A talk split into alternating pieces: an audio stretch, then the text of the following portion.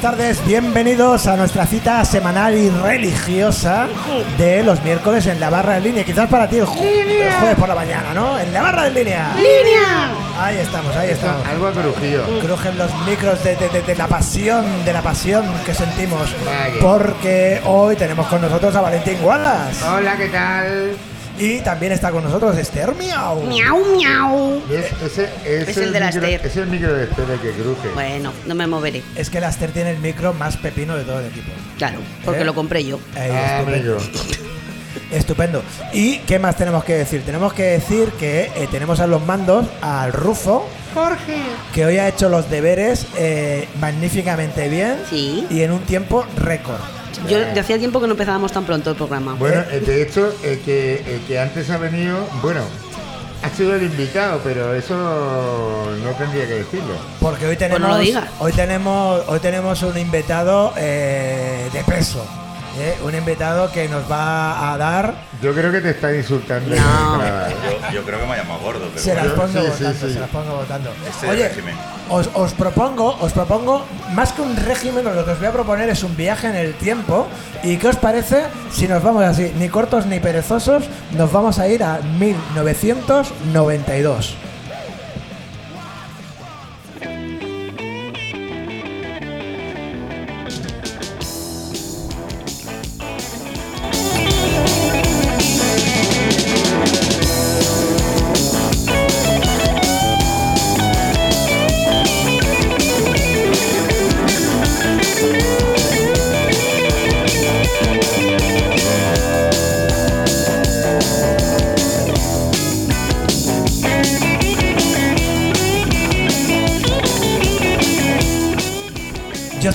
Porque seguramente me he equivocado. Ah, no, no me he equivocado. Tiene dos partes bien diferentes. Sevilla tiene dos partes bien diferentes. Yo he reconocido el temilla, pero lo que no sabía es que Raimundo y Rafael se tiraban un buen ratillo ahí castigando la guitarra antes de empezar a cantar. Pero Sevilla tiene dos partes diferentes. ¿Y Barcelona cuántas partes debe tener, José Luis? Bueno, ahora desgraciadamente tiene una, que es la de los turistas, Esa es nada más. que también la tenía Sevilla. Y luego tenía la de los ciegos. Eso es. Unos que venden cupones y otros que se rascan los huevos. Eso es, eso es. Está con nosotros José Luis Martín, que te puedo decir que es escritor porque es de lo que mayormente vamos a hablar, pero José Luis también es un enamorado de la música, de la radio, de la cultura y de un montón de cosas. ¿Qué te trae por aquí, José Luis? Pues yo venía a hablar de mi libro. Eso es, eso es. Y vamos a tener que hablar del libro porque eh, amenaza, si no, con tomar represalias, porque el título, fíjate, es Una noche a muerte. Tú imagínate que nos ponemos a hablar de otras cosas, Esther. Yo no, yo prefiero muerte. ¿Tú Tú pref- muerte, yo muerte. ¿Tú prefieres muerte? Yo de, de susto, muerte, yo de, de- de- de torturas y todo esto sé mucho, ¿eh? ¿Sí? Sí. Bueno, pues te decía que estás ahí escuchándonos que no íbamos a ir al, no- al 992, al 1992, porque Barcelona, tú no sé si lo sabes, si tienes la edad, celebraba una Olimpiadas, ¿no? Pues resulta que eh, José Luis lo que ha hecho ha sido eh, tramar una historia desde el día que le conceden la Olimpiada a Barcelona, eh, cuando abrió el sobre Samarán, que dijo Juan de Momón, no sé qué, Sí. a la Ville de- A la Ville de A la Ville de Barcelona. Barcelona. eso y la Plaza Cataluña dando saltos, hasta que el pebetero se apaga o se enciende. Se enciende. Se enciende, eso es. Una noche a muerte. José Luis, eh, has venido a hablar de tu libro, cuéntanos de tu libro. Pues es una historia, una road movie eh, en forma de libro que ocurre, en, eh, en principio no ocurre en una noche, es una noche la gran parte del 90% del libro y el desenlace en la noche siguiente, Ajá. pero es el 17 de octubre de 1986, que es Que es cuando, cuando se- el marqués de Samaran, Mm. Ajá. el marqués de Samaran, pues pronuncia esa famosa frase. Y ahí, eh, en un bar de, de Hospitalet, de la calle Pedraforca, eh, empieza, empieza el libro, que este pobre protagonista es taxis- taxista de, del turno de noche y se acerca al bar después de un día de resaca tremendo y ve un holgorio allí tremendo, pero no, no sabe de qué va y le explican de que acabamos de, de ganar las Olimpiadas. Ajá. Y así empieza. dice, pues me vale muy bien, pero yo tengo que seguir trabajando y empieza su trabajo. Ajá. Y es toda la noche, todo lo que le pasa en una noche y, y que no es nada bonito. Bueno, si es una noche a muerte, pues. Hombre, eh, fíjate, porque eh, José Luis eh, eh, de alguna manera presenta la novela eh, diciendo violencia, sexo eh, y drogas.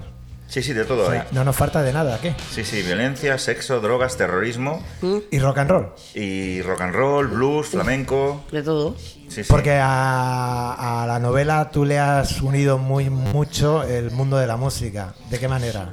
Eh, bueno, es que, eh, mm, claro, yo mm, en principio he de decir que, que fui taxista ocho años. Eso. Y coincidió mis ocho años de taxista en, en medio, digamos que cuando empieza la novela yo llevaba ya tres años de taxista y encima nocturno.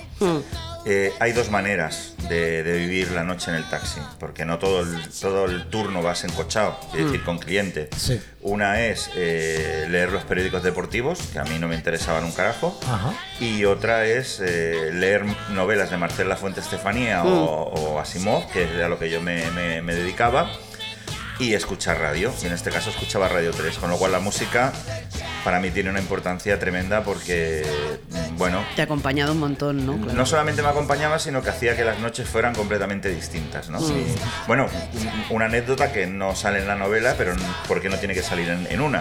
Mi primer viaje de taxista, mi primer viaje, que Sí. estaba muy nervioso, y con la que por entonces era mi novia, eh, estaba tan acojonado que me dijo, mira, ¿por qué no haces el primer viaje, lo quitas el libre, te vienes, nos tomamos un café, nos comemos un bocadillo y hablamos? Porque yo estaba pero de los nervios, ¿eh? O sea, me iba por la pata abajo, como se dice. Sí, sí, sí, sí. Bueno, pues mi primer viaje lo pillé en, en- en una plaza que, que- que aparece en el libro, la plaza Encina del Hospitalet, donde había un bar, Las Palmeras, que, que- que pasaban droga. Ahora ya no existe en el bar, la droga sigue existiendo. Claro. Sí, sí.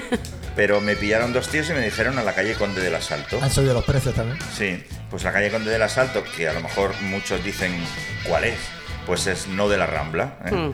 Y bueno, pues yo llevaba mi ACDC, mi Deep Purple, mis cosicas, y cuando llegamos a la calle Conde del Asalto, los dos pavos me dijeron, mira, me tocaron el hombro, no te vamos a atracar porque la música es muy buena, pero tío, eh, qué bueno que eres, eh, que lo pases bien y se fueron sin Y ese pagar. fue tu primer Ese viaje. fue mi- mi primer Joder, viaje. no me extraña que hayas escrito una novela con un protagonista taxista. Hoy has mencionado a Marcial Lafuente, yo eh, no me he leído nada de este hombre, pero sí que lo conozco por la canción de Serrat, Romance de Curro el Palma, ¿no? Que Sí. dice en un verso, se leyó enterito a don Marcial Lafuente. Marcial Lafuente Estefanía era, era un- una pasada, además que es, es seudónimo, luego llegó a escribir libros serios. Ah. Y, y además eh, lo bueno que tiene Marcial Lafuente, eh, Lafuente Estefanía es que en sus novelas de, de, de western, eh, ah, yo entonces no lo sabía, pero ahora que sigo comprando en el mercado San Antonio y me las leo de vez en cuando, miras la fecha en la que está editada y dices, hostia, le está metiendo unos palos al enano cabrón.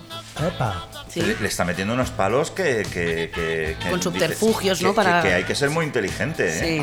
Sí. Y pasar la censura, censura. y el tío lo pasaba, lo pasaba. Para mí es un, un héroe. eh, ese hombre era un héroe.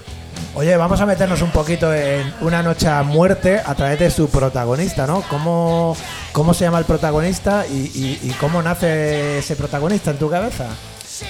Nadie sabe cómo se llama el protagonista. Ah, mira. Ah, Pero ¿cómo era? Un tonto... Eh, la- lo- los amigos le llaman tonto para siempre. Eso es. Porque, sí, sí, sí, porque si tuviéramos que definirlo, es imbécil, Sí, es despistado, sí. Es un metemierda, como le llaman. Coño, me Eh, estás describiendo, picha. sí. Aquí me- En Lozano, en Lozano, Eh, la, la, la- la Esther me Eh, pone más o menos motes así. No, no, no se puede quedar, quedar callado, ni, ni cuando su conciencia le dice cállate, cállate, que vas a recibir, entonces él la lengua le sigue y, y- y- y recibe. Entonces, eh, lo bueno, creo que lo positivo que tiene este personaje es que nadie sabe cómo se llama. Es el 227, porque es el número de la emisora que él lleva, la, la emisora de taxi. Ok. Pero yo desconozco cómo se llama. Y, y durante toda la novela y toda la serie de novelas, hasta el momento se desconoce cómo, cómo se llama. Y está, y está bien que no, que no lo conozcas. Lo que sí que has tenido que conocer muchísimo es documentarte eh, de aquella época. Porque, Sí. ah, claro, por supuesto, entiendo que partes de tus vivencias como taxista en aquella época, pero con eso no basta. No, no basta, no, no, no. Entonces, ¿cómo, cómo se documenta un escritor para nutrir y dar vida a todo un mundo? Pues mira, primero eh, tengo una memoria eh, a corto plazo muy mala, como la de los peces. y tengo una memoria a largo plazo bastante buena. Con lo cual eso ya era, ya era un punto. Luego tengo la suerte de que conservo amigos de aquella época que o bien se han jubilado, están a punto de jubilarse, pero en el taxi, con lo cual me han servido de, de mucha ayuda. Y amigos de nuevas generaciones que han heredado el taxi de su padre y, y- y que me han ayudado bastante. Y sobre todo luego, eh, mm, bueno, la hemeroteca de la vanguardia es Ya. alucinante, pero es alucinante. O sea, yo me quito el cráneo delante del trabajo que han hecho. No hay ningún otro periódico. El país también tiene una hemeroteca muy buena, pero lo de la vanguardia es increíble. O sea, hasta incluso puedes encontrar documentos de la República que teóricamente los habían destruido y aparecen. Y ya está todo digitalizado, no hay que ir a Barcelona a ver No, aquellas no. diapositivas. Y está o- todo digitalizado. eh, luego, los abuelos. mm, eh, es una pasada. El- los abuelos no son esa gente que la tenemos que encerrar en una residencia para que no molesten. No, No, que va. Tienen unas historias que a veces se les va la olla y te la cuentan tres veces. Pero eso es bueno porque como tú no tienes mucha olla donde meterlo, al, al dártela tres veces se te queda algo, ¿no? Y, y así poco a poco, leyendo mucho. Hay mucha gente que las redes sociales las ha utilizado, yo creo que para bien, y es para volcar eh, memorabilia y es simplemente buscarlo. Yo, por ejemplo, la semana pasada encontré una, una página que no conocía que, es, eh, que son, eh, se llama Fotos Antiguas de Hospitalet. Ajá. Y no solamente son fotos antiguas, es que la gente cuelga allí las fotos Y claro, los comentarios de y aquí. cuenta las historias. claro. Y yo, claro, eh, conocía los locales, pero no me acordaba dónde estaban. Eh, por ejemplo, algo que a- a- ahora mm, le va a parecer increíble a alguien, ¿no? No sé cuántos cines habría en Santa Coloma, Mm. pero en el 86, en Hospitalet de Llobregat, había 16 cines. Guau. Y había un cine, que ahora es un bingo, Sí. que tenía 2.000 butacas y se llenaba todos los fines de semana. Mira, aquí también tenemos un cine que ahora es un bingo, ¿no? El Capitol, si no lo digo bien. Lo digo bien, sí, el Capitol. Eh, Es todo un poco. Eh, yo te lo decía antes eh, mí, preparando la entrevista que Sí. cuando escribes un libro, eh, el hecho de volcarlo es como si vomitaras, Sí. pero es como una borrachera. O sea, eh, lo bonito no es cuando vomitas, es cuando ya has llegado, dices, aquí ya me he pasado. Pero tú, te, ha- tú te has pegado una resaca que ha querido volver a, vol- volver a beber, porque estás presentando Una Noche a Muerte, que es el primero de una saga. Sí, que No, sé si podemos decir cuántos, No, no, no, se lo sabe, sé. Yo no lo sé. pero no lo sé. podemos avanzar que hay más y que incluso están hechos algunos ya. Eh, hay seis libros. ¿Eh? Seis libros, cinco que, que están completamente no terminados de maquetados, pero Pero que ahí están ya. y un sexto que está en revisión, se tiene que volver a leer, se tiene que cortar y cosas así. Pero yo calculo que al ritmo que vamos eh, podría llegar a ser una saga de unos 10, 12 libros. Qué guay. Mira, yo soy muy dado a meter la pata a veces, pero. Entonces es como el 227. Claro. Exacto, sí, ya te lo digo. Pero también a veces se trata de eso. Estaba pensando ahora mismo cuando me decías, hostia, pues mm, va a ser una saga larguita y ya hay algunos hechos. Y como que es una cuestión de, de acción, de cierta intriga y demás, ¿crees que tus novelas eh, sería factible pasarlo al mundo audiovisual? Mira, mm, yo tengo una, una serie, coincide, eh, coincide que son amigas todas. Tengo una serie de amigas. Sí. eh, mm, siempre he confiado mucho en, en las mujeres. Tuve una, una etapa, una década entera haciendo televisión y Sí. mi equipo estaba eh, configurado por mujeres. El único hombre era yo. Pero no, no es por nada, es porque me parecen muy serias trabajando y, y- y me parece que son muy fieles a, a lo, que, a lo que prometen. Valentín en su momento estuvo en una banda también llena de mujeres. Sí. Y siempre es de la banda que me habla con más cariño. Sí, sí, nunca, nunca, es muy difícil que te engañen, pero pues eh, eh, mis betas, que se llaman, son las que leen lo- los episodios, las que me leen las novelas enteras, me dicen lo que va bien, lo que va mal, lo que aquí te has pasado tres pueblos, Sí. eh, aquí te has convertido en un sádico y esto no va de eso, cosas así, son mujeres. Y ahora se me ha ido un poco la Sí, olla. sí, sí, podría, Lo de la- sí, sí sí. podría ir al mundo audiovisual, ¿no? Eso, una de ellas, una de ellas me dijo, ostras, es que la primera en concreto eh, es una road movie, se podría pasar, pero es muy difícil. Sí. Es muy difícil porque primero la ambientación, la fotografía, Ya, es que- eh, los coches. eh, No, pero esto ya no es cosa tuya. Esto es que caiga en manos de, de alguien que la ley dice, hostia. Y como ahora hay tanto negocio en el tema de las plataformas y se produce mucha cosa en España, lo cual es una bendición, ¿eh? que están los actores, las actrices y sobre todo los, los equipos técnicos. Sí, Yo sí. tengo por ahí familia que trabaja en el, en el mundillo y me acuerdo que hace una década los chavales y las chavalas que estudiaban, hostia, que farem cuando surtin d'aquí y tal, y ahora que farem cuando surtin d'aquí será que voy a elegir a dónde me voy.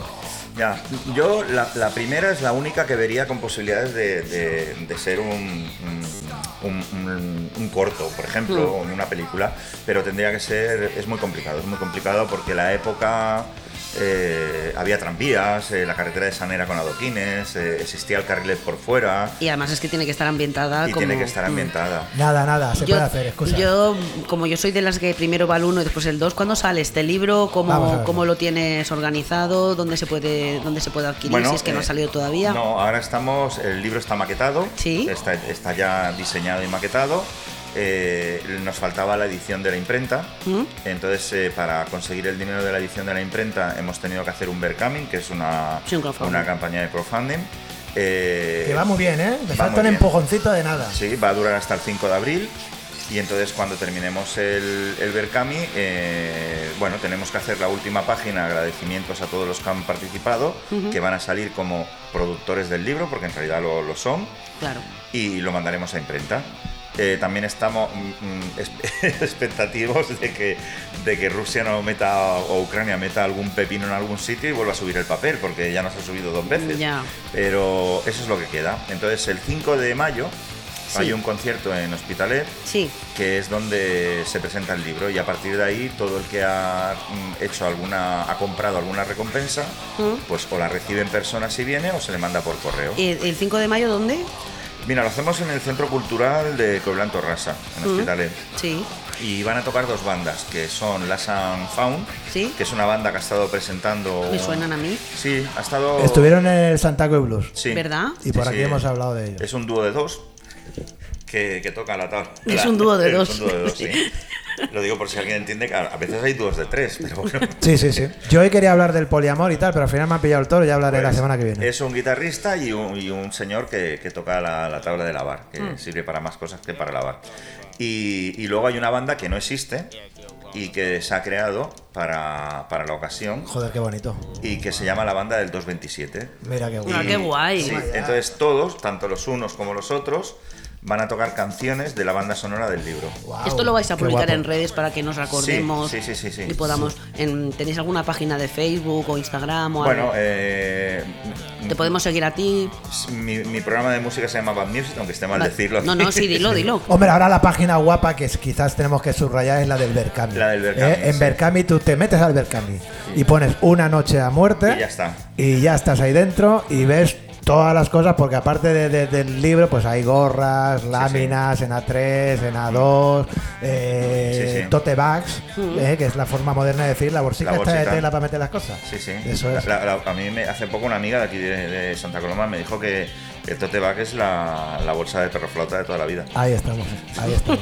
y el libro en digital también, ¿eh? Y el libro en digital. Para los que Tanto en eh, PDF pa- como en EPUB. Para los que andamos más cortito de pasta, si le queremos echar un cable con, con José Luis, el, el libro en PDF Pues y, y en EPUB. Oye, y qué guapo lo del concierto del 5 de mayo, porque, eh, joder, las presentaciones de libros, ¿no? Mm. A veces, joder, déjate de ir, ¿no? Yo he ido a varias presentaciones en mi vida, eh, una o dos, y una era, una era, una era de poesía. Hostia, qué pesados son los poetas, malditas sea.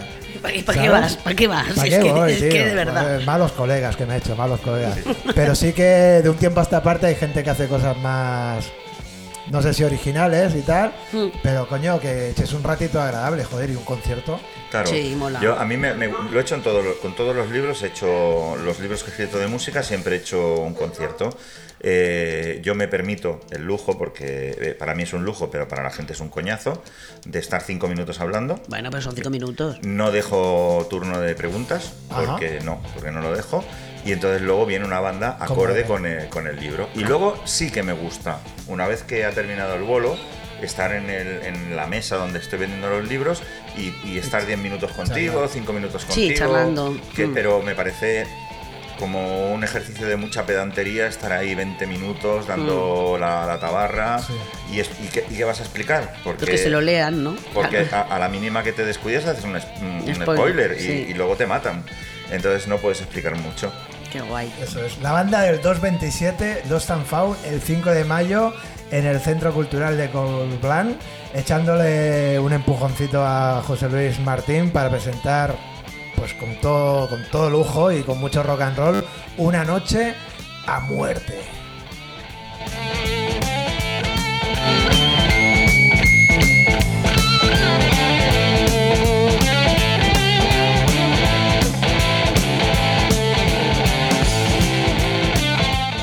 José Luis, tú no te vas a poder ir de aquí un tío que ha estado en el taxi y Claro. que ha escrito unos pocos de libros. Mm. Eh, cuéntanos alguna batallita del taxi, hombre.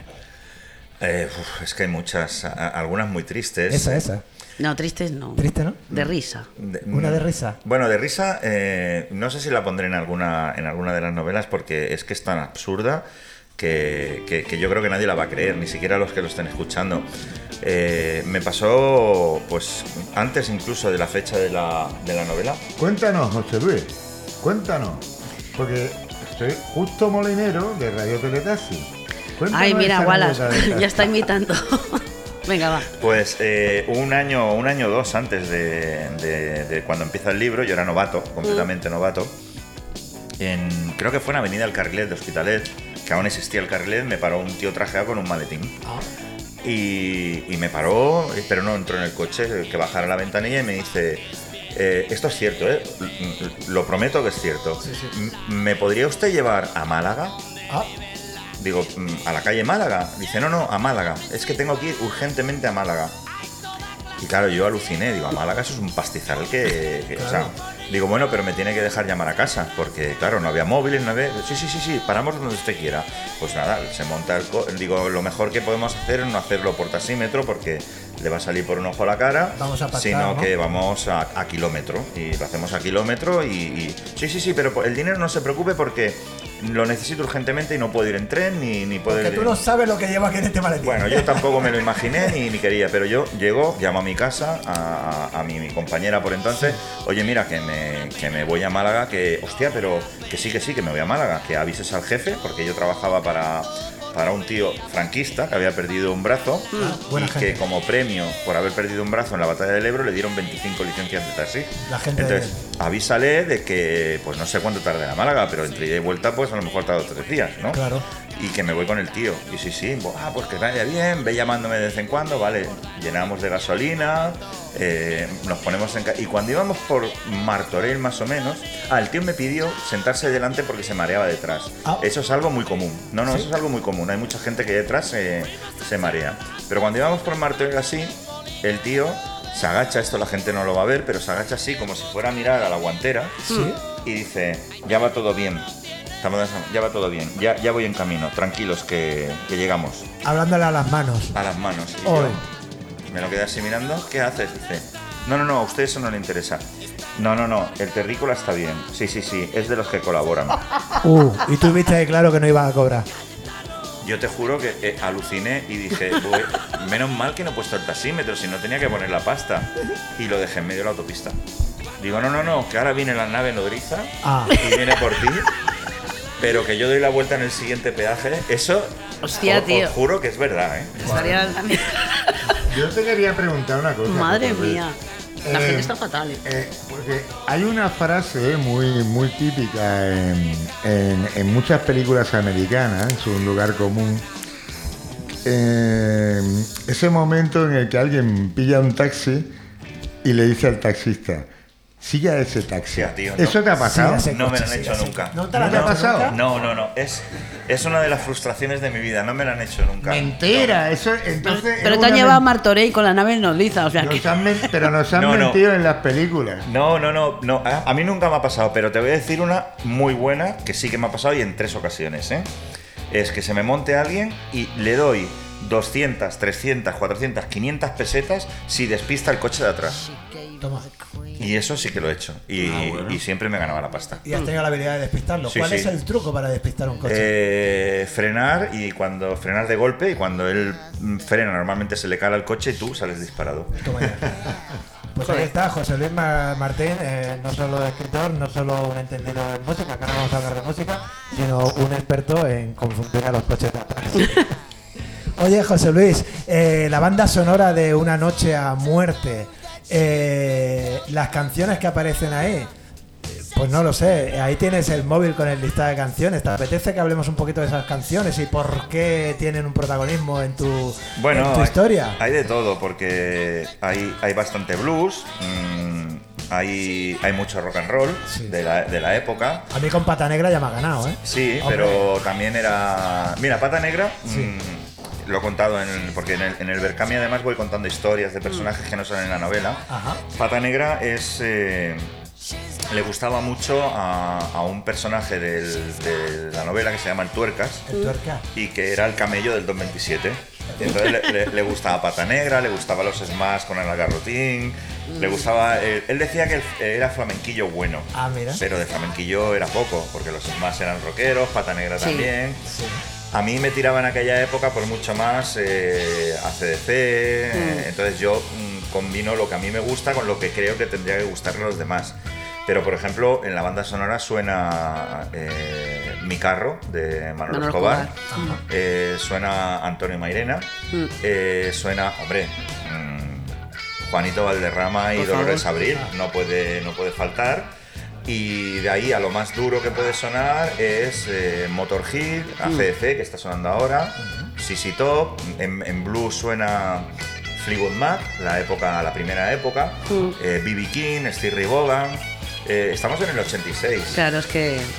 Cuando decimos que suenan en la novela, ¿por qué suenan? Pues ¿Cómo porque- la introduces? Pues eh, en la novela suenan porque eh, tú vas en el taxi y, y- y- y van apareciendo canciones en la, En la radio. En, la radio, ¿no? En- hay un momento, no voy a desvelar nada, hay un momento que, que hay dos pasajeros detrás que se están pegando el lote y, y suena BB King y yo pienso, bueno, el taxista, en este caso yo soy...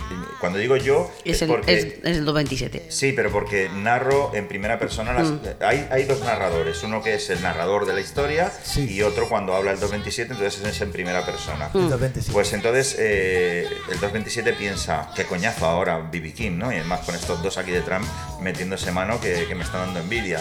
Y lo voy a quitar, ¿no? Y entonces el tío dice, no, no, déjalo que es muy sensual. Así, cosas así, funcionan, Vale. funcionan así. Van saliendo. Sí. Qué Eh, guay. eh, sí, la, la- la música en el taxi era algo. No, no solamente es hablar del tiempo o de política, que yo, por ejemplo, en mis años. O poner la copia, que hay gente que lo hace. ¿eh? Sí, no, yo Sin no- anestesia ni nada. Yo te- tenía siempre una cinta preparada eh, y yo iba escuchando Radio 3, pero entendía que cuando llegaba un pasajero, eh, Radio 3 para aquellos mm, años era como muy. Bueno, era como la brujavería, era muy subversivo. Entonces quitaba la radio y metía la cinta. Y tenía diferentes tipos de cinta. Los Por ejemplo. Los chistes de Arevalo. eh, no, de esos no. de esos no. Yo que. Uy, uy, qué, qué fuerte que suena. Pero por ejemplo, Triana no podría faltar porque sé que depende. Si, si venía alguien, cogía una a gente mayor, pues le podía poner Triana, le podía poner Camarón, le podía poner a- a- incluso, ¿por qué no? Juanito Valderrama Dolores Abril, Claro. cosas así. Mira, Triana, con aquella portada en vinilo del patio, ¿no? Sí. Yo, Yo creo que era el patio que el otro día el jareño publicaba por ahí por las redes que se le había regalado el Manuel Díaz. Así que les doy un saludito a los dos. Valentín. Eh, no, simplemente yo quería, eh, a colación de lo que estaba contando José Luis, yo tuve una experiencia muy buena con un taxista. Ah, no, no es que, no es que hiciéramos el amor. va, va a tener una, una experiencia con extraterrestre. No hicimos el amor, ni, ni, ni hicimos contactos en la tercera fase, ni nada. Porque no Pero bueno, pintar. pero es que fue muy bueno porque eh, yo venía de, de tocar con, con Juanito Piquete Sí. en, el, en el casino de la Alianza Poplano. Y la verdad estaba muy cansado, muy, muy borracho, Normal. Lo normal. eh, lo normal en- a esas horas. Y me da mucha pereza volver en metro. Y digo, bueno, digo, total, como hemos cobrado bien el bolo, digo, me voy a pillar un taxi. Me siento burgués. Me pi- sí, exacto, me sentí burgués. Me compré un, un paquete de tabaco industrial y me cogí un taxi. Y mm, pillé el taxi, entonces me dice, hostia, no sé qué, me vio con la guitarra, hostia, tú vienes de tocar y tal, no digo, sí, digo, mira, digo, ¿qué, sí, ¿qué te gusta a ti? No. Me dio a elegir la música, que que heavy, blues, rock, lo que quisiera, bueno, tú por lo que te apetezca, a mí me da igual. Y entonces el tipo me preguntó, dice, ¿y tú con quién tocas? Y digo, yo toco con Juanito Piquete. Y los matas, quiero. Y, me, y el tipo, en el siguiente semáforo en el que se paró, se giró para atrás y dice, ¿me lo está diciendo en serio? Digo, coño, ¿para qué te voy a engañar? Y el tipo abrió la guantera y en la guantera te- tenía dos pegatinas. Una era de la CGT y la otra de Juanito Piquete. Toma ya. Sí, sí. Y aparte, me dejó aquí en la calle Irlanda, eh, donde la, la- la oficina del DNI, donde estaban antes los, los- los marrones, los, los maderos. Y no me quiso cobrar la, la carrera. Me dijo, no, no, te invito yo. Que, que yo, "Ah, pues no he disfrutado yo nada en los conciertos del piquete, no sé qué. no sé qué". Bueno, y ya está. Y esa era la anécdota con taxistas que tenía, la mejor, ¿eh? He tenido otras, pero son más oscuras. Sí, ahora, ahora por ejemplo, el, el taxi es diferente. No, perdona, Eso- pero eso- era de. la- hay, que yo no sé, supongo que lo conoce. Hay una, una, una asociación o un grupúsculo, llámalo, que son Taxis Anarquía. Bueno, es que hay, hay, hay dos partes del taxi que la gente no. Y esto ya me salgo de la novela. Eh, el taxi, eh, desde su inicio, es anarquista. Ajá. ¿eh? Cuando, bueno, cuando los nacionales no es un golpe de Estado, es una rebelión en toda regla y, y hacen un genocidio, y sobre todo en Barcelona, la CNT requisó todos los taxis de Barcelona para llevar gente al frente. Y luego, pues evidentemente, los ganadores eh, cuentan su historia, que siempre es mentira, tanto los unos como los otros, y hacen, hacen lo que les da la gana. Y se repartieron taxis a, a los, a los ganadores. Entonces, en el taxi hay dos sector- sectores muy importantes que a día de hoy siguen, que es el, el, el facineroso, el, El que te pone la cope sin anestesia. Ese hay mucho facha Joder, en el que taxi. sí hay. mucho, pero facha, mucho. mucho facha, pero también hay mucho anarco. En la novela se deja bien claro que en el 86 esos dos sectores estaban muy divididos Mm. Sí, porque sí, bueno, y muy polarizados. y muy polarizados es la palabra de moda el, ahora. El, el sector facha era el diurno y el sector anarquista era, Era el de la noche. el- era el de la noche. Pero el taxi siempre ha sido una especie de radiografía de la ciudad, que es una cosa que quiero hacer con la serie de novelas. Reivindicar, yo no digo ni que sea mejor ni peor, no lo digo, ¿eh? O sea, eh, eh, como la expresión que utilicé el otro día que, que me gustó y no, no conseguí aprendérmela. Yo eh, amaba tanto Barcelona como ahora la odio. Mm. ¿Mm? Eh, a mí me gustaba la Barcelona de antes del Claro. 92. Mm. Me gustaba mucho y estaba sin domesticar. Y, y ahora la gente dice, es que no puedo dejar a mis hijas por la calle. Porque... No, no, antes era mucho peor. No teníamos móviles, no teníamos... Y, y ibas a Barcelona a divertirte y llegabas a las tantas de la mañana. Y yo he visto peleas en, en las escaleras de las golondrinas de gente caerse al agua y no tirarse nadie a por él. Y, pero a mí me gustaba aquella Barcelona, Ya. tenía vida. Ahora que tenemos Eh, la Bueno, se gentrificación ha, y... se ha convertido un poco en un parque temático. Sí, pero vas a Florencia y es lo mismo. Es como Puerta del Ángel, es el portal del Ángel. O sea, tienes el Zara, no sé, eh, todo es lo mismo. Y aquella Barcelona tenía personalidad. Tenía riesgo, porque tenía riesgo. eh, había muchos problemas, pero, pero tenía personalidad. Sin ir más lejos, hoy o antes de ayer, no me acuerdo. eh, coloqué un post en el Berkami que voy contando historias ajenas a la novela, pero para situar la época. ¿Nadie se acuerda de los conciertos de Decay en la redonda de Plaza Cataluña? Sí, yo, los hermanos gemelos. Los hermanos, nadie se acuerda de cómo se disfrutaba, que tú te ibas un Sí, día con, lo- bueno. con los amiguetes, te ibas a la redonda de Plaza Cataluña, veías un concierto de puta madre, Sí. luego bajabas las ramblas y te encontrabas al Jimi Hendrix de las ramblas, a los incas tocando música, Sí. a las estatuas y terminabas en Les Enfants Terribles. Ahí, en Les en Enfants, iba a decir, eh, eh, acababas eh, en Les Enfants. eh, En el Sidecar, Mm. en, en- en- en el que estaba detrás, que si no recuerdo más se llamaba Texas. Eso ya no existe. O Sí, sea, hace, hace un par de semanas vino por aquí Nelson Poblete, que le gusta ensayar en la calle. En la calle. Y él actualmente reside en Francia. Y, y nos comentaba con mucha pena que en Barcelona él ya no puede ensayar en No, no la calle. puedes. Eh, y, y joder, tío, ¿por qué? tío? Pero es que ahora, si eres músico callejero, tienes que pasar un examen Sí, que te dan una licencia y tocas en un transbordo que pone una placa sí, y te pone este músico. a- ¿eh? ya. Eh, ¿Y cuándo viene Darth Vader? Y se acaba todo esto ya de una puñetera vez. Sí, sí. Entonces, la novela también reivindica aquella Barcelona, que yo no digo que sea mejor ni peor. Seguramente, pues mucha gente que pueda escucharme o pueda leer la novela dirá, no, aquello era peor. De acuerdo, de acuerdo, pero tenía vida. Era más auténtica. Era auténtica, Mm. tenía personalidad.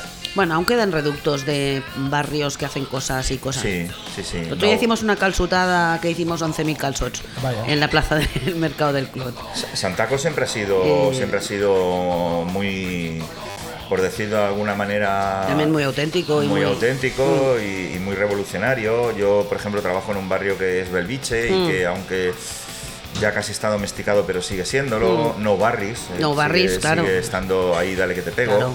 Eh, pero claro, mm, aquella Barcelona No, no, claro. no la robaron. Pues aquí en Santa Coloma, que tenemos mucho sentimiento de, de la ciudad, ¿no? Diguéssim. Eh, coño, déjame que me haga yo portavoz aquí un poquillo de los colominos, al menos de los que venimos a este bar, y te pida, y yo, en esa saga tan grande, a ver si puedes meter el piececito un poquito Santa Coloma, ¿no? Que los taxis también llegaban aquí. Bueno, también llegaban, también llegaban. Eh, yo no, no te puedo contar nada más de la cuenta, pero, pero sí que te puedo decir que la sexta novela eh, ocurre completamente en, en Santa Coloma. Me hacéis Y- y por- y por me hacéis no, no. hablar de taxis. Me hacéis hablar de taxis. Creo que Valentín nos va a explicar si llegaban o no, No, no, llegaban. es que yo te digo una cosa, que yo, eh, yo te estoy hablando de principios mediados de los 80, eh, volver de fiesta a las 1000, cuando no había metro por las noches, cuando el autobús nocturno tardaba 40 minutos en llegar, y estar en eh, salir del KGB a las 6 de la mañana, por decirte algo, y volver con otros tres colegas en un taxi a Santa Coloma, y ¿Dónde nos dejaba el taxista? En el puente. O sea, nos dejaba en donde está la CIBA, Sí. o sea, cruzaba el, el antiguo puente, bueno, el antiguo no, el, el único que había de aquella, y nos dejaban allí y dice, no, no, no, que, o sea, porque dice, no, no, pero si nosotros vamos aquí a la calle Irlanda, dice, no, no, yo os dejo aquí. Y nos dejaba allí, o sea, ya te digo, o sea, como mucho en la Plaza de la Vila, cuando todavía llevaban los coches allí. Y, y nada, era solo eso, ilustrar que sí, llegaban pero no mucho. Eso, eso, eso. Había, había, pre- había prejuicios, como lo hay ahora, eh, había sitios... Yo, yo no, nunca he tenido problema de, de ir a ningún sitio, ¿eh? y mm, aparte de la primera anécdota que te he contado del primer día, nunca tuve un susto de que me robaran ni nada, pero no tenía problema en venir a Santa Coloma, no tenía problema en venir a Badalona. Eh, como, dicen, como dicen los paisanos, no, no tenía problema en ir al polígono Gornal, Polígono. al polígono, Claro. eh, a Belviche, a, a San Cosme, a Cantunes. Yo he ido a Cantunes Mm. eh, y me he quedado en el primer bar de los camioneros. Eh, me han dejado dinero y han entrado a por lo que tenían que entrar, que seguramente eran libros, Sí. y han Sí, sí. salido y, me Y los enciclopedias de- sí, sí, las no he tenido ningún problema, pero sí que había una serie de, de- de problemas y decir a que alguien le dijeras, oye, pues vamos a Belviche. No, yo a Belviche no te llevo. Y Mi madre secuestraba autobuses para que subieran a roquetas. por ejemplo. por O sea ejemplo. que- Y, y lo que sí que no tiene nada que ver con la novela, pero ya que este hombre que está aquí al lado llega, interrumpe cuando quiere Sí, y, sí. y- y hace lo que A le da ver, la gana. Sí, sí, es ya, pero- estoy es un habitual, es un estoy, habitual. Estoy de camarero. Yo ¿eh? ya, había, yo ya había dejado el taxi, ya, ya había dejado el taxi, estaba metido en rollos de radio Sí. y montando festivales, historia. Y el otro día aquí, eh, hablando en el línea 1, así tomando unas cervezas, Ajá. pues nos dimos cuenta que ya este hombre lo contraté para un festival. Fíjate. Sí. Cuando tocaba en una banda que se llamaba Los del Hoyo, que para mí era una de las mejores que había en la época. Hombre. Bueno, es que éramos los más grandes. Bueno, tampoco es para tanto. Oye, José Luis Martín, eh, entrar en el Berkami una noche a muerte y mira, sobre todo entrar por una cosa, porque hay un hay un vídeo, un vídeo, una especie de, de tráiler, ¿vale? Eh, y merece mucho la pena eh, ver las imágenes que aparecen ahí, imágenes de antaño, del 86, de, de época, que le ha costado faenita montar ese vídeo, pidiendo permisos y demás. es bucear un poco y entonces cuando, cuando encuentras en Vimeo, en, en YouTube, en alguna otra plataforma, pues ponerte en contacto con la persona que lo ha colgado y decir, mira, voy a utilizar esto, eh, no es para ganar dinero porque una autoproducción Claro. de libro, Claro. si quieres ganar dinero mejor dedícate a otra cosa y, y siempre contando que van a ser 6, 7, 8 segundos, ¿no? Y todo el mundo me ha dicho que sí. Tengo, tengo además eh, vídeos que me han dado permiso pues para hacer dos o tres trailers más de pues, ah, para, para una próxima Para ocasión. cuando siga la saga. Pero sí, sí, es, es muy bonito que la gente. Ah, pero vas a reflejar aquella época, ostra, pues. pues y, y te dicen vídeos que no tienen puestos y que. Fíjate. Por ejemplo, lo- lo- sale- hay una imagen que salen unos galgos corriendo. Ajá. Eso no está en YouTube, eso me lo mandó. Bien. Porque, porque me dijo, hombre, por lo que me estás contando es una persecución como las liebres de los galgos. Y digo, ostras, galgo, y empezamos a hablar. El, el- El canódromo. el canódromo que había en Diagonal, el canódromo que había en, en. Plaza España, en, en Meridiana. Y me mandó esas imágenes. Son, creo, creo que son tres segundos, ¿eh? Hay buena gente por ahí, ¿eh?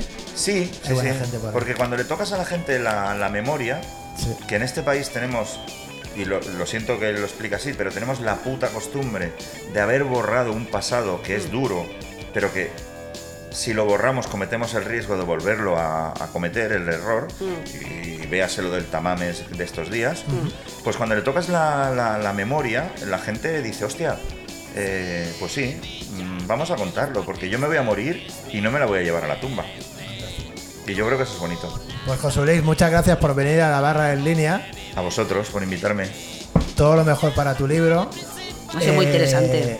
Para ese 5 de mayo, eh, para ese concierto de presentación con Los Anfaos y lo más guapo, la banda del 227. Eh, 227. ¿sabes? Pero yo no me quiero ir de aquí sin hacerte un pequeño regalo. Nos vamos a imaginar que tú estás en el taxi. Vale, ¿Eh? pero te pongo el taxímetro, entonces lo Tú me siento pones mucho. el taxímetro vale, sin vale. problema. Que sepas que la Lo paga bajada, Doña Clara luego. la bajada de bandera por entonces eran 200 pesetas, no sé cuánto será ahora. ya me gusta la musiquita que tienes puesta ahí, los patas negras. Buenas noches, jefe. Dígame usted, ¿a Pues dónde mira, vamos? eh, vamos, mira, donde vaya ese coche, por favor, siga a, A ese coche. Tengo una pena loca, yo tengo una pena loca. Yo canto por bulería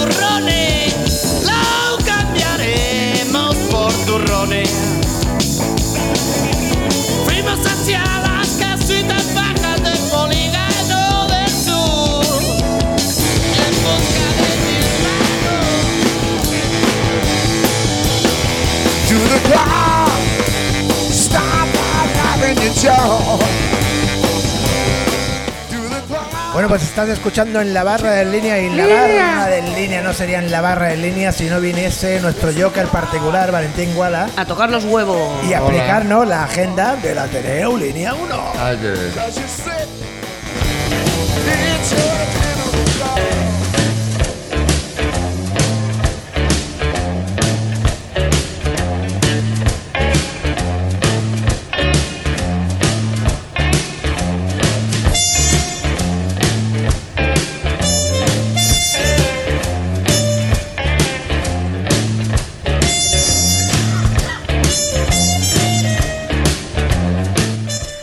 Hola, ¿qué tal? Hola, chicas y chicos. Aquí tenéis la agenda de Ateneo Línea 1, San José 48, Santa Coloma de Gramenet. Si no habéis estado aquí, es que habéis estado en un sarcófago viviendo toda vuestra vida.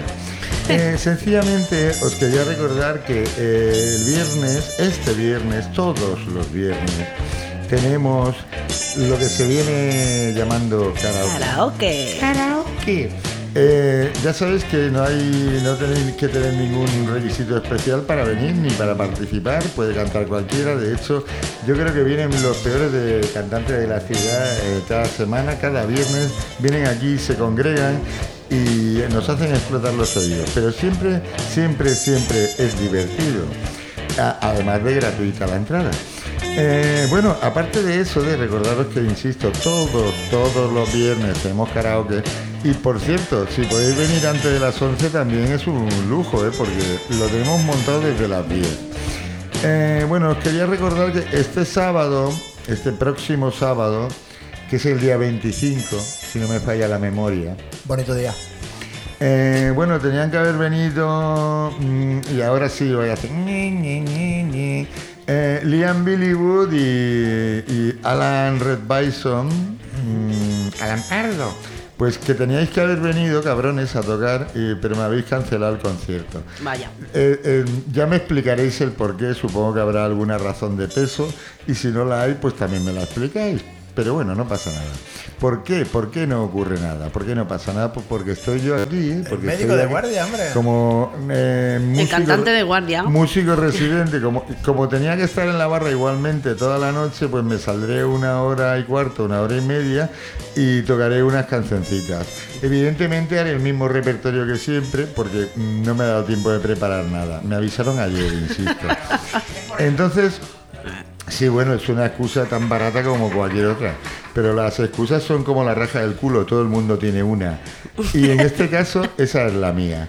Eh, bueno, pues eso, eh, que este sábado me tendréis aquí. Ya sabéis, eh, los conciertos siempre los sábados a las 10 de la noche. 5 euros la entrada para el público en general, 4 euros para los socios. Eh, yo intentaré dar lo mejor de mí mismo como casi siempre.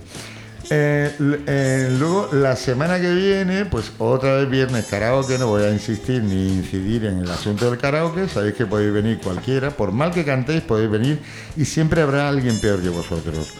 El día 1 de abril tenemos a... Algo especial. ¿A qué? ¿eh? A Algo especial. Recul. Recol. ¿No? ¿Recol o recul o cómo se dice eso, Rufo? Yo decir, decir cómo se dice no lo sé. Ahora, lo que, lo- ¿cómo, cómo se van a meter toda esa piara de gente? No tengo ni, ni idea. Bueno, eh, eh, este, este hombre, bajo su otro AKA, su otro alias, eh, que es Sid Barretina, lo tuvimos hace bien poco, haciendo covers de Pink Floyd eh, a su aire y muy bien, y con mucho desparpajo y con... Sí, muy bien, insisto. Entonces, en esta ocasión viene con banda que como, como bien ha dicho el compañero José Luis, no sabemos dónde vamos a meter a la banda, pero la meteremos en algún sitio. Y eh, pues se va a dedicar a hacer un repaso de canciones clásicas del rock de los 70 y 80, Ah. trufadas con alguna que otra canción propia. Mira, igual que hay alguna de la banda sonora de una, de una noche a muerte. Sí, bueno. Eh, la semana siguiente, si no me falla la memoria, es Semana Santa y creo que no programamos nada. No, tengo que estar a los santos. Pero, Estamos... bueno, sacan Hay que a- ver la vida de Brian, ¿no? No, Como cada Semana Santa. Pasean a, pasean a los muñecos de escayola por las calles y bueno, y tenemos eh, noches de pasión y... bueno, eh, ya sabéis. Y nada, y el, próximo adelanto que os quiero hacer es eh, para el día 15 ya de abril, perdón, y tendremos aquí eh, a Alex Tallas Trío. Alex Tallas es un músico de blues curtidísimo en mil batallas y aparte viene también, insisto, en, en formato completo y lo organizan nuestros amigos y colaboradores de Santa Coin Blues, la Asociación para la Apreciación del Blues en Santa Coloma. Y nada, y yo creo que con eso es todo. Os podría adelantar más cosas, pero están demasiado lejos en el tiempo. Y tal vez hayamos muerto de aquella. Entonces, os dejo así. Pues con esa alegría y con ese optimismo estás escuchando Muchas gracias. al Valentín en la barra de línea. Gracias.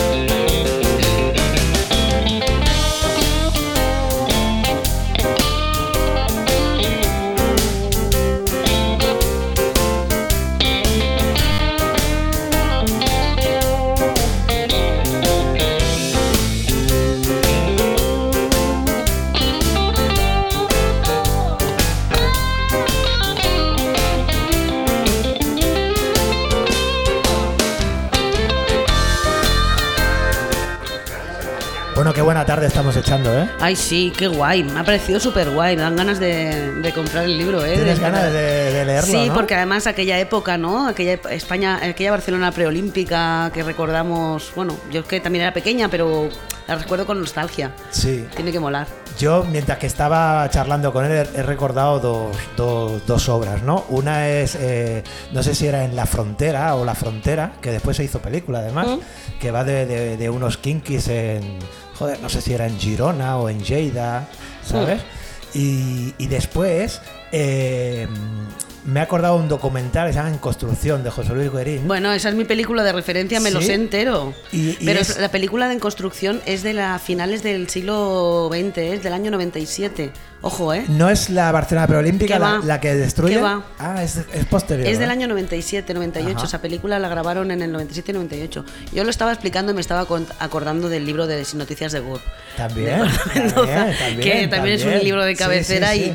Y, y también recordamos aquella Barcelona sórdida y aquellas cosas que pasaban raras. Y Muy el guay. extraterrestre que se iba cayendo en las zanjas de obra, ¿no? Sí, sí, había- me caigo en una zanja abierta por no sé qué, que estaba todo levantado y todo en obra, era muy chulo. Oye, qué bueno que en construcción sea una peli tuya favorita. Es mi, es mi película fetiche. Ah, ¿es tu película Sí, fetiche? en construcción, me las entera. Ay, pues entonces, entonces me vas a me vas a entender perfectamente cuando te hable de una escena que a mí me parece tan preciosa, que es ese personaje femenino que Juani. se sube a Cocoleta Al final. a su novio. Sí, la Juani. Qué escena tan bonita. Es el final de la, la película. Juani le dice, ¿cuántas veo? Ni más ni menos. Bueno, muchas cosas. Ya hablaremos un día cosas, de, la película cosas. en construcción. ¿Sí?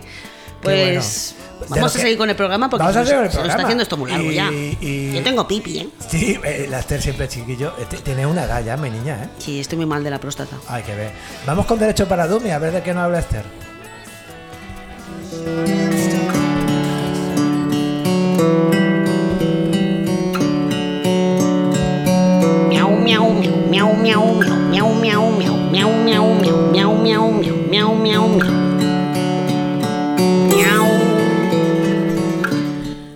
Sabía de qué hablar para variar y entonces voy a- os voy a hablar de una cosa que me está estudiando esta tarde. Digo, pues, vengo sin papel siquiera, ya, a pelo, a saco. Alguna vez os he explicado que vayáis con cuidado con las, los, las- los timos estos que te mandan un enlace, un, un algo al móvil en plan de verifica aquí tu identidad de tal, ¿no? El otro día, hace un par de bueno, hace tres semanas me parece que fue, que entraron unos, unos hackers en el. en- hackearon todo el hospital de Clinic Qué de Barcelona. qué mala gente que sepa. Calla, calla, coño, que luego pedían rescate y todo para el tema de los datos y tal. Pues yo, mira, mi secretaria del despacho el otro día le llegó una, un, un SMS y me dice, tía, mira lo que me han mandado. Ella es usuaria del Clinic. Sí. Que le decían, eh, eh, como si fuera el Catsalud, Sí. eh, clique aquí eh, para ponerse la triple vírica, que eso era, yo creo que la triple vírica es del siglo pasado. Y dice, mira lo que me han mandado. Digo, bueno, tú no caes porque no caes, Ya. pero la gente cae y clica, ¿no? Y ahí pues como que te meten, se te meten en el móvil. Esa es una de las estafas, es el phishing, ¿no? Que decimos. sí. Entonces te meten y te cogen los datos y te, met- eh, y, te mate- y se meten en tu cuenta y te sacan los cuartos, ¿no? Y Entonces eso alguna vez lo había explicado y ahora voy a explicar qué hace el banco cuando te sacan los cuartos. El banco mm, hasta hace un año o así, pues lo entendía y cumplía la legalidad y, y- y, bueno, y más o menos te devolvía el dinero o lo que fuera, o, o paralizaba las cosas y ya lleva una época que como los seguros les han, les han aumentado mucho porque hay mucho phishing Sí. y muchas estafas y tal, pues el banco te dice que, que te busques la vida. Y eh, está subiendo el índice de litigiosidad y, y- y tal, de, de estafas de estas, de, de, pues esto, una señora que mire para de aquí fe de vida, que si está usted viva, pues clicas en el enlace y al cabo de tres o cuatro días eh, tú tranquilamente estás en tu casa, recibes un mensaje, estás comprando eh, tres mil y pico euros de- en una tienda en Rumanía. Coño, ¿qué es esto? Pues llamas al banco, oye, ¿qué está pasando? Que no sé qué. Sí, sí, te lo bloqueamos. Bueno, pues ahora el banco dice que no lo devuelve. Y al juzgado nos tenemos que ir. El, banco es responsable, mm, responsable civil, y es responsable de, mm, de los sistemas de pago. Porque tú no solo tú tienes que tener un poco de diligencia, no darle, no llevar una tarjeta con todas tus contraseñas y tal. Hay una diligencia media, ¿no? De una persona habitual, normal y corriente. Pero lo que nos están pidiendo es que seamos expertos en, en hackeos y luego nos están pidiendo, nos están diciendo todo el puto día, eh, bájate la aplicación, porque si no te bajas la aplicación no puedes operar. Y las aplicaciones, eh, yo lo siento, pero no, son seguras. Y se pongan como se pongan, porque la, la informática y, el- y los malos van siempre por delante y luego ellos van a, a solucionar los problemas. Por eso ellos tienen ese deber de vigilancia y ese deber de si tú adviertes, hostia, me han, me han pillado aquí 2.000 euros en la cuenta tal, avisar directamente al banco, eh, mandar mensajes, hacer copias de capturas de pantalla de todos los mensajes, porque ellos os dirán, es que usted ha, hecho, ha cometido una, una negligencia muy grave al clicar al enlace el día ese que usted clicó. No, eso no es una negligencia grave. Grave es lo que está haciendo usted, que tiene mi dinero en un método no seguro y no se responsabiliza. Y entonces estoy muy cabreada con este tema. Dime. Tú eres más de ir al, al banco a sacar dinero con la cartilla. ¿no? Sí. No, pero mira, fíjate, yo por ejemplo, cuando me viene a ver gente mayor y tal, que tienen dinero en la cuenta y tal, y y yo siempre les digo, mire, en la cuenta que usted tiene la tarjeta de crédito, tenga siempre 200, 300 euros para las compras. El resto lo tiene en una cuenta donde usted no tenga tarjeta de crédito. Así, si le entran en el y le hackean la tarjeta, no se lo podrán quitar. Y si te joden 300 euros, pues no es lo mismo que 3.000. Está sucediendo un fenómeno Mm. durante estos últimos tiempos en las calles que son colas en los cajeros, ¿no? Y muchas veces esto se pone en el, en el- encima de la mesa por las personas mayores, ¿no? Pero yo en las colas veo eh, gente de todas las edades, de todas las edades. Entonces, lo- los bancos están eh, cerrando oficinas a cascoporro Hay una exclusión financiera. y están tremenda. dando un servicio peor. Fíjate Pero que- después ves las noticias y todos tienen beneficios. No, claro. El Sabadell, por ejemplo, me parece que es, si no recuerdo mal, y si me equivoco me da igual que venga el del Sabadell a buscarme. Este cobra 10 euros por hacerte una libreta. Porque ya tienen la página online. Oiga, que mi madre no sabe meterse a hacer esto. Pues si lo miras tú, vale, mi madre me tiene a mí o tiene a mis hermanas, pero hay gente que no tiene un familiar que le esté mirando la cuenta online.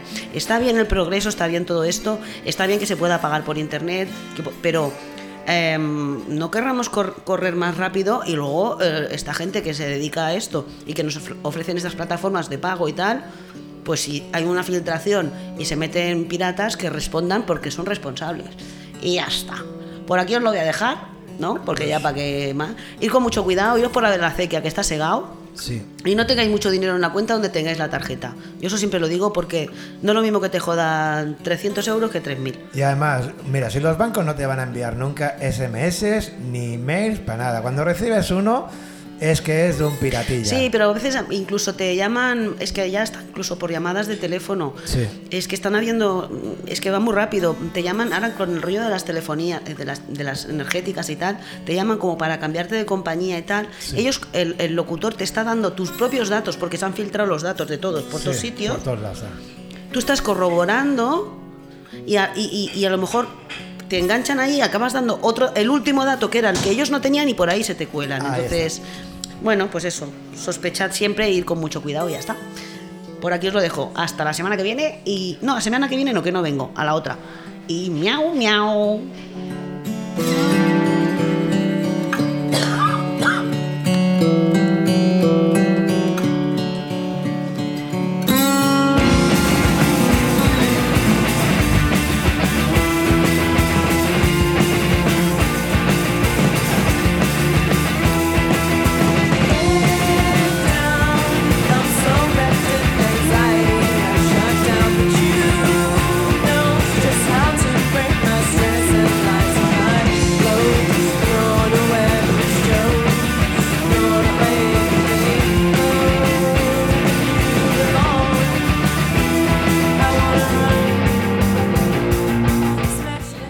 Oye, que ha llegado la primavera, tú.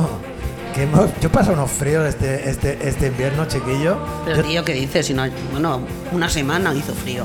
yo te he contado a ti, Rufo, Esther, eh, mi, mi pijama, ¿cómo era? Yo me ponía el pijama, me ponía lo harto un chanda, me ponía los calcetines por lo harto el chanda Qué sexy. Ya te he dicho que abajo estaba. Te estaba ponía la chaqueta de piel debajo del pijama, ¿no? casi, casi, casi, casi. Pero nunca superaré tu camiseta. La camiseta del Miliki, tío. Eso no lo superaré nunca. Pero bueno, ya no hace falta porque ya está la primavera, tú. Ya, ya, ya hace el solecito. Ha habido algunas mañanas preciosas, Sí. estupendas. Mm. ¿Y todo esto por qué? Pues porque tenemos que ir modificando eh, ya eh, nuestra, nuestra vestimenta. Pero lo que. Que me disculpen. ¿Qué? No vamos a modificar el código de vestimenta. No. No. Y creo que de algo así nos va a hablar el amigo Dani, eh, el amigo el traductor.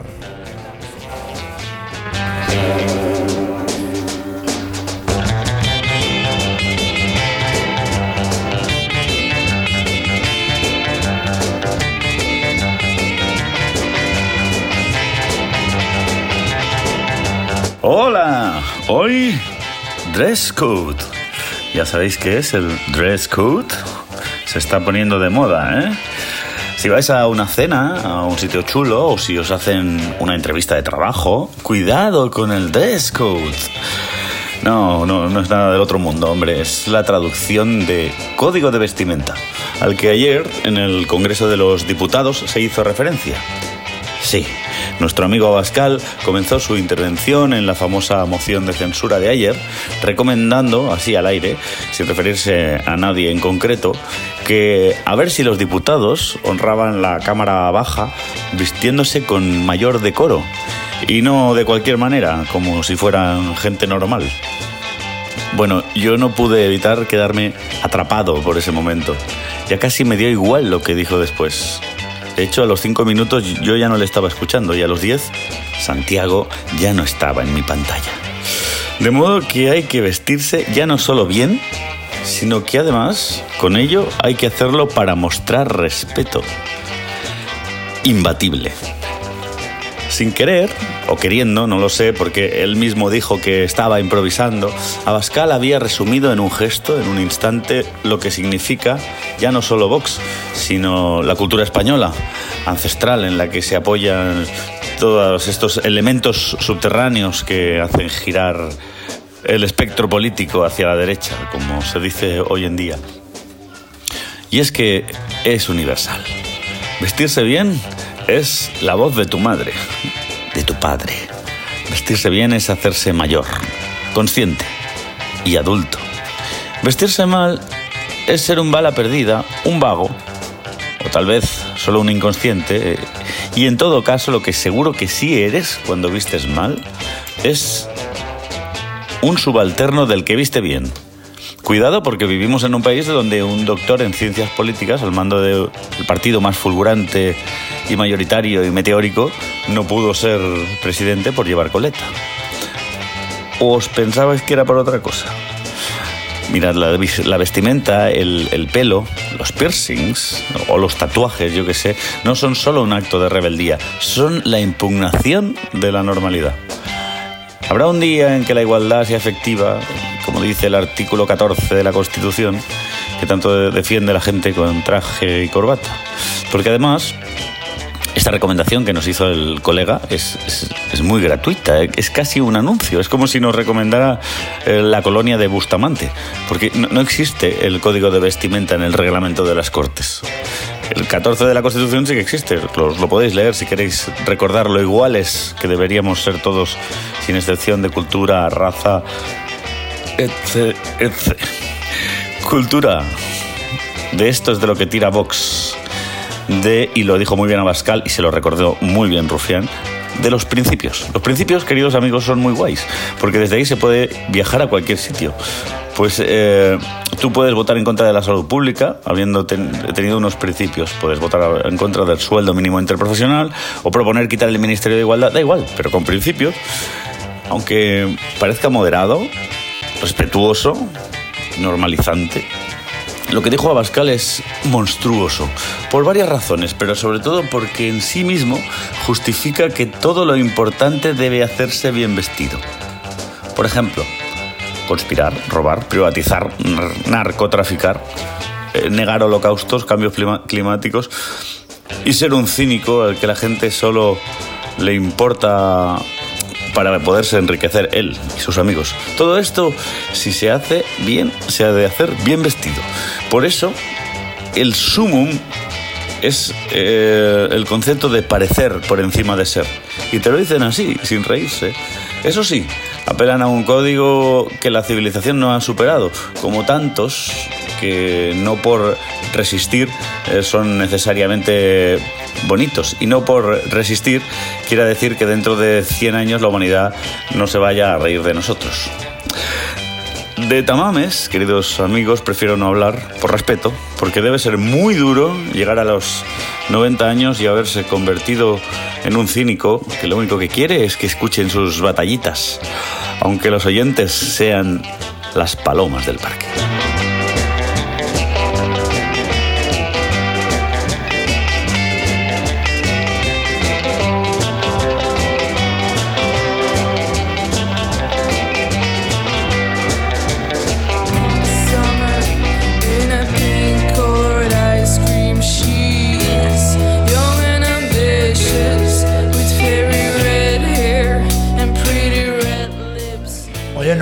Escucharte, Mr. Rodríguez, Mm. Dani, nos gusta escucharte. Y, ade- Viste. y además hoy nos ha gustado tanto que además te vamos a dar este aplauso. ¡Bravo!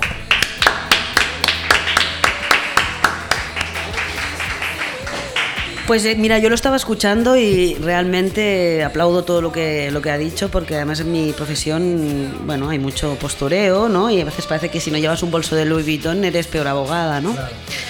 En fin, eh, yo por suerte, pues siempre diré que a mí me gusta mucho la toga porque igual a todo el mundo te pones la toga y ya igual lo que lleves debajo.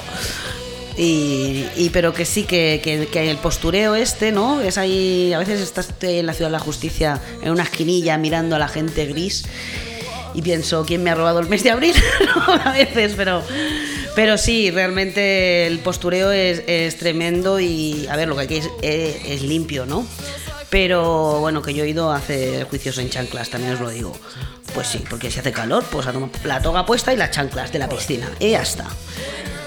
Mira, eh, como, como dice aquel, vestimos como queremos o como podemos. Claro. ¿eh?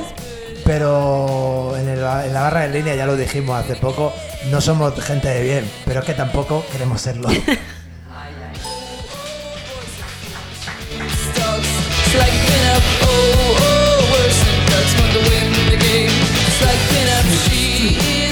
violence in the street.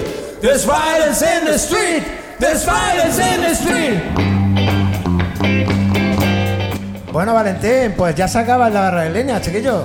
No, nos vamos, nos vamos, nos vamos, nos vamos, nos vemos, nos oímos. Nos vamos, nos vemos, nos vamos, nos vamos. ¿Cómo decíamos, Funquillo? Los Sí. Funquillo. Nos vamos para Kelly. En, un- en breve. Venga. En En un- breve nos iremos para el Kelly. Pero fíjate, en, un, en la barra de línea donde hemos estado en el año 86, en el 92, hemos estado dentro del taxi del 227, casi nada. ¿eh? y hemos hecho un recorrido también musical con una noche a muerte con el, con el José Luis Martín. Qué guay, ha estado ¿Eh? muy guay. Tenemos una cita ahí, el 5 de mayo, ¿eh? Sí, en Coy Blanco. Coy Blanc, con Alcohol- Lost and Found, Alcohol Blanc, la banda 227. Alcohol Blanc. Mira, nos ha comentado José Luis, pero esto ya nos ha escuchado en el programa, que la primera banda va a hacer versiones así de, de rock y de blues, pero claro, es que en la banda sonora nos ha dicho que está Tonio Mairena, Mi Carro de Manolo Escobar, y todo eso va a sonar en- en- en- con, con blues, con, con rock. Cómo mola. Eso, Hay que ir. Eso tiene interés, ¿eh? Ay, ay, ay, ay, ay. Bueno, pues nada más, en la barra en línea lo hemos pasado muy, pero que muy requete bien hoy. Espero que tú también al otro lado auricular la hayas pasado bien. Nos escuchamos cuando tú quieras. La semana que viene, En probablemente. breve, en breve, en breve. Miau, miau. Adiós. Station Street, Station Street, Station Street.